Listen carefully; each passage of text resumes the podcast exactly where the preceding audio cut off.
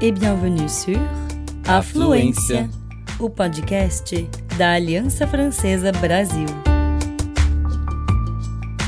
Você está ouvindo Lieu dit, Lugares franceses que contam suas próprias histórias em francês e português.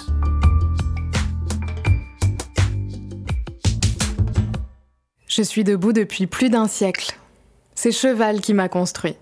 Joseph Ferdinand Cheval. C'était son nom. Mais tout le monde l'appelait Cheval. Ou même, puisqu'il était facteur, Facteur Cheval. C'est un drôle de patronyme, n'est-ce pas? Et pourtant, il a traversé le temps.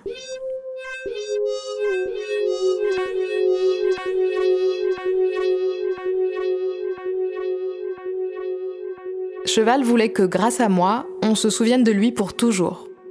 Je suis son palais idéal. C'est comme ça qu'il m'a nommé. Dès qu'il a posé ma première pierre en 1879, ici, à Haute-Rive, un petit village de la Drôme. Lui qui n'a jamais pu voyager m'a façonné en s'inspirant de toutes les architectures du monde. Mosquées, temples et châteaux, personnages historiques ou fabuleux, animaux réels et fantastiques sont représentés sur ma façade et dans ma galerie intérieure. Je suis un palais que personne n'habite. À vrai dire, Cheval voulait que je sois son tombeau. Il voulait reposer à jamais au cœur de sa création. Mais ça n'a pas été possible. Alors personne ne vit, ni ne repose entre mes murs. Je ne suis pas une habitation, mais je ne suis pas non plus une sculpture. Je suis un entre-deux, une œuvre d'art. Même si Ferdinand n'aurait jamais eu la prétention de m'appeler comme ça.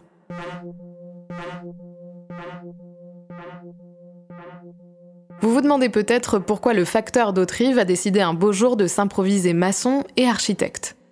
C'est aussi ce que se demandaient tous les habitants du village. On en a entendu des réflexions, Ferdinand et moi. Mais qu'est-ce qu'il fabrique avec ce tas de pierres biscornues dans son jardin? Il ferait mieux d'y planter ses légumes et de nourrir sa famille. Ou encore, il va se casser le dos à porter tous ces cailloux, ce vieux fou. Il m'est arrivé d'être un peu blessé pour lui. Mais Ferdinand balayait toutes les remarques.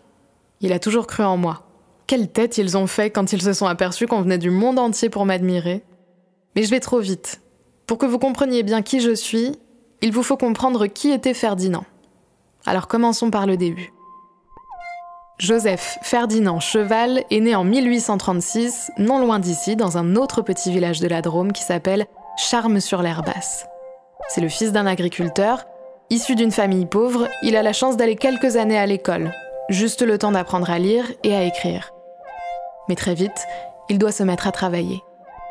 Ferdinand est un peu différent des autres garçons. Il est introverti, taciturne, mais c'est un travailleur acharné. Et pour sa famille, dans cette France rurale du 19e siècle où il n'est pas rare qu'on meure encore de faim, c'est le plus important. Il faut que vous sachiez que la vie de Ferdinand Cheval a été jalonnée de drames et de deuil. Sa mère décède lorsqu'il n'a que 11 ans et son père a ses 18 ans.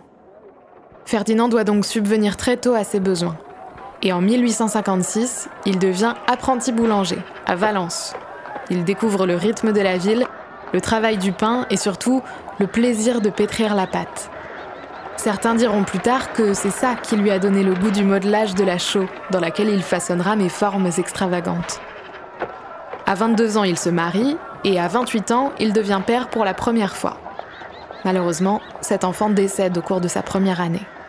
Puis naît un autre petit garçon, Cyril.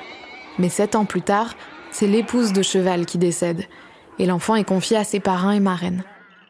À nouveau, Ferdinand se retrouve seul. Il aurait été impossible pour lui de s'occuper d'un enfant, car en quelques années, il a quitté Valence et la boulangerie pour devenir facteur rural. Toute la journée, il sillonne les terres vallonnées de la Drôme. Ses tournées sont longues et rudes. Il marche plus de 30 km par jour pour distribuer le courrier tout autour d'Autrive. On le plaint souvent, mais en réalité, il adore ça, marcher. Du matin au soir, Ferdinand peut rêver à son aise. Pas besoin de faire la conversation, si ce n'est avec les arbres, le vent et les oiseaux. Je le connaissais bien, vous savez. Cheval avait du mal à comprendre les gens. Mais c'était un amoureux de la nature et des mots. Il ne rêvait que de voyage et de poésie. Je crois que pour lui, ces longues tournées avaient un goût de liberté.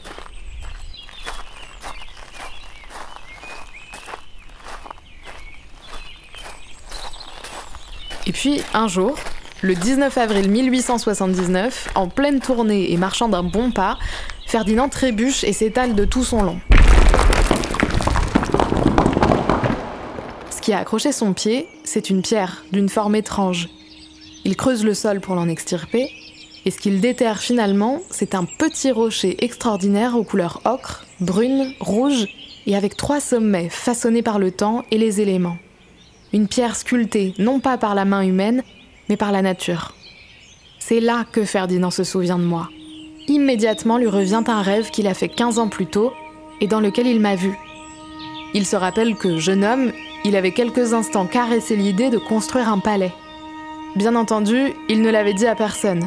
Déjà qu'on avait tendance à le prendre pour un fou, mais cette pierre, c'est le signe qu'il attendait. Il avouera bien plus tard dans ses écrits s'être dit Puisque la nature veut faire la sculpture, moi, je ferai la maçonnerie et l'architecture.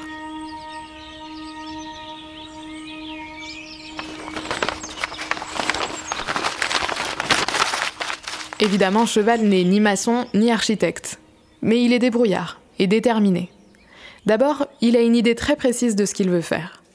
Avec le courrier qu'il distribue tous les jours, il a souvent l'occasion de feuilleter les revues illustrées très à la mode au XIXe siècle, comme le magazine pittoresque. Il y a vu quelque chose qui lui a donné sa plus grande inspiration, les tombeaux des pharaons égyptiens. Cheval est fasciné par ces constructions millénaires qui attestent de la valeur de ceux qu'elles renferment. Il décide que je serai son tombeau. Et je serai si fantastique que personne ne pourra jamais oublier le passage sur Terre du petit facteur Cheval. Depuis ce jour d'avril 1879, Cheval a un plan. Chaque jour, pendant ses tournées, il scrute le sol et repère des pierres et de petits rochers. Les plus petites, il les fourre dans ses poches ou dans sa besace et les rapporte chez lui.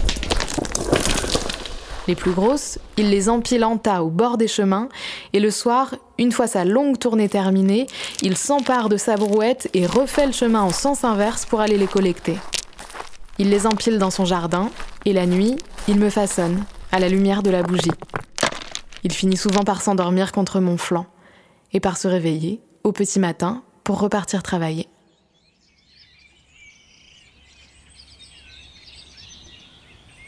Ce manège va durer 33 ans, sous le regard bienveillant de Philomène, sa deuxième femme, qui a donné naissance à leur fille, Alice, en 1879. Alice et moi sommes nés la même année et grandissons au même rythme. Dès qu'elle est en âge de le faire, elle aide son père à porter les pierres et à construire les échafaudages en bois qui lui permettent de m'élever à près de 12 mètres au-dessus du sol.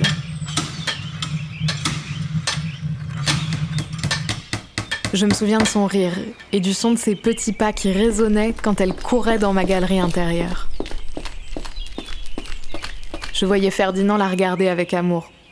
Il n'était pas doué pour les déclarations, mais tous les deux savaient combien ils s'aimaient et il m'a souvent semblé que j'étais la concrétisation de cet amour filial.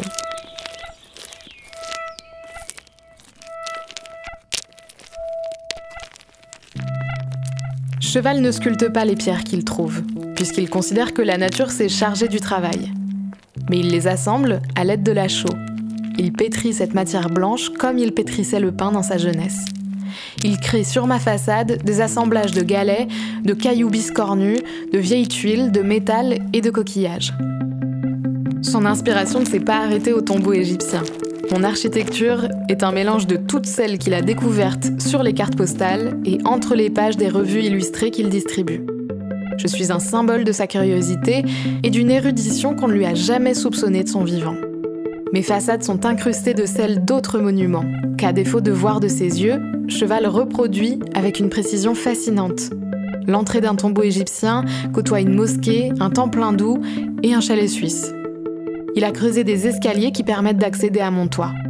Sur cette terrasse, il a exposé la pierre sur laquelle il a trébuché, qu'il a nommée pierre d'achoppement. Il a aussi érigé trois géants sur ma façade est qui me gardent et me protègent. Il m'a couvert de plantes tropicales et d'un bestiaire fantastique, des animaux qu'il n'a jamais vus de sa vie, des pieuvres, des flamants roses, des dromadaires, tout en moi raconte des siècles d'histoire et représente des cultures qu'il espérait toucher du doigt. Et puis, Cheval me couvre de ses écrits, et parfois de ceux d'autres poètes, de petites phrases qu'il grave consciencieusement dans la pierre, et qui attestent de sa vision de la vie, de la mort et de tout ce qu'il y a entre les deux. Ce n'est pas le temps qui passe, mais nous, La vie sans but est une chimère. Les minutes perdues ne se rattrapent plus. Ou encore, sur cette terre, comme l'ombre nous passons. Un jour, Ferdinand doit graver une phrase qui me fait encore le cœur aujourd'hui. Alice, amèrement regrettée. Nous sommes en 1894, Alice est morte à 15 ans seulement, et elle ne verra jamais le palais de son père terminé. Depuis quelques années déjà, la presse locale parle de Ferdinand, et surtout de moi. Le récit de l'étrange facteur et de son non moins étrange palais voyage et attire les curieux. On vient nous voir de Valence, de Nice, parfois même de Paris.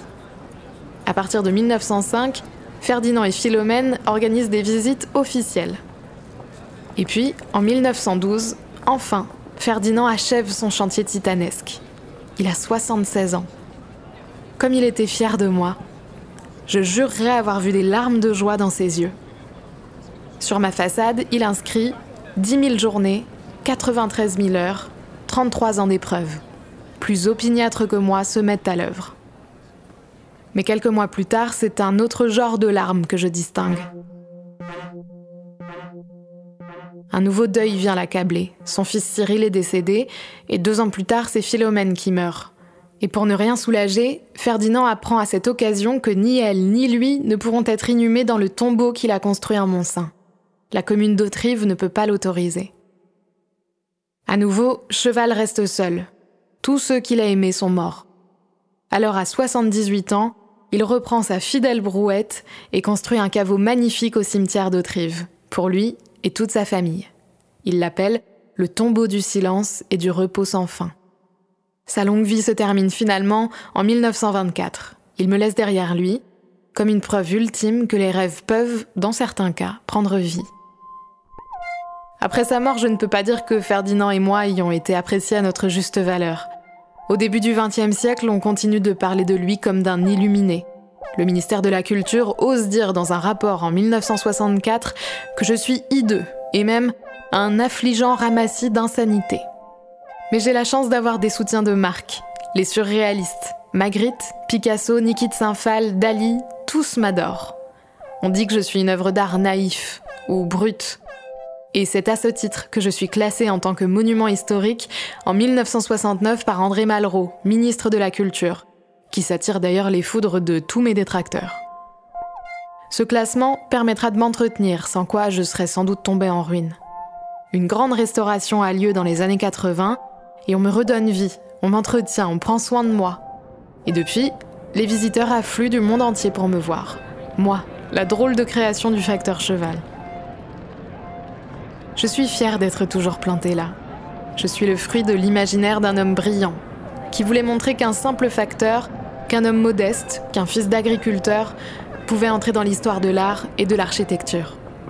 Et je crois bien qu'il a réussi.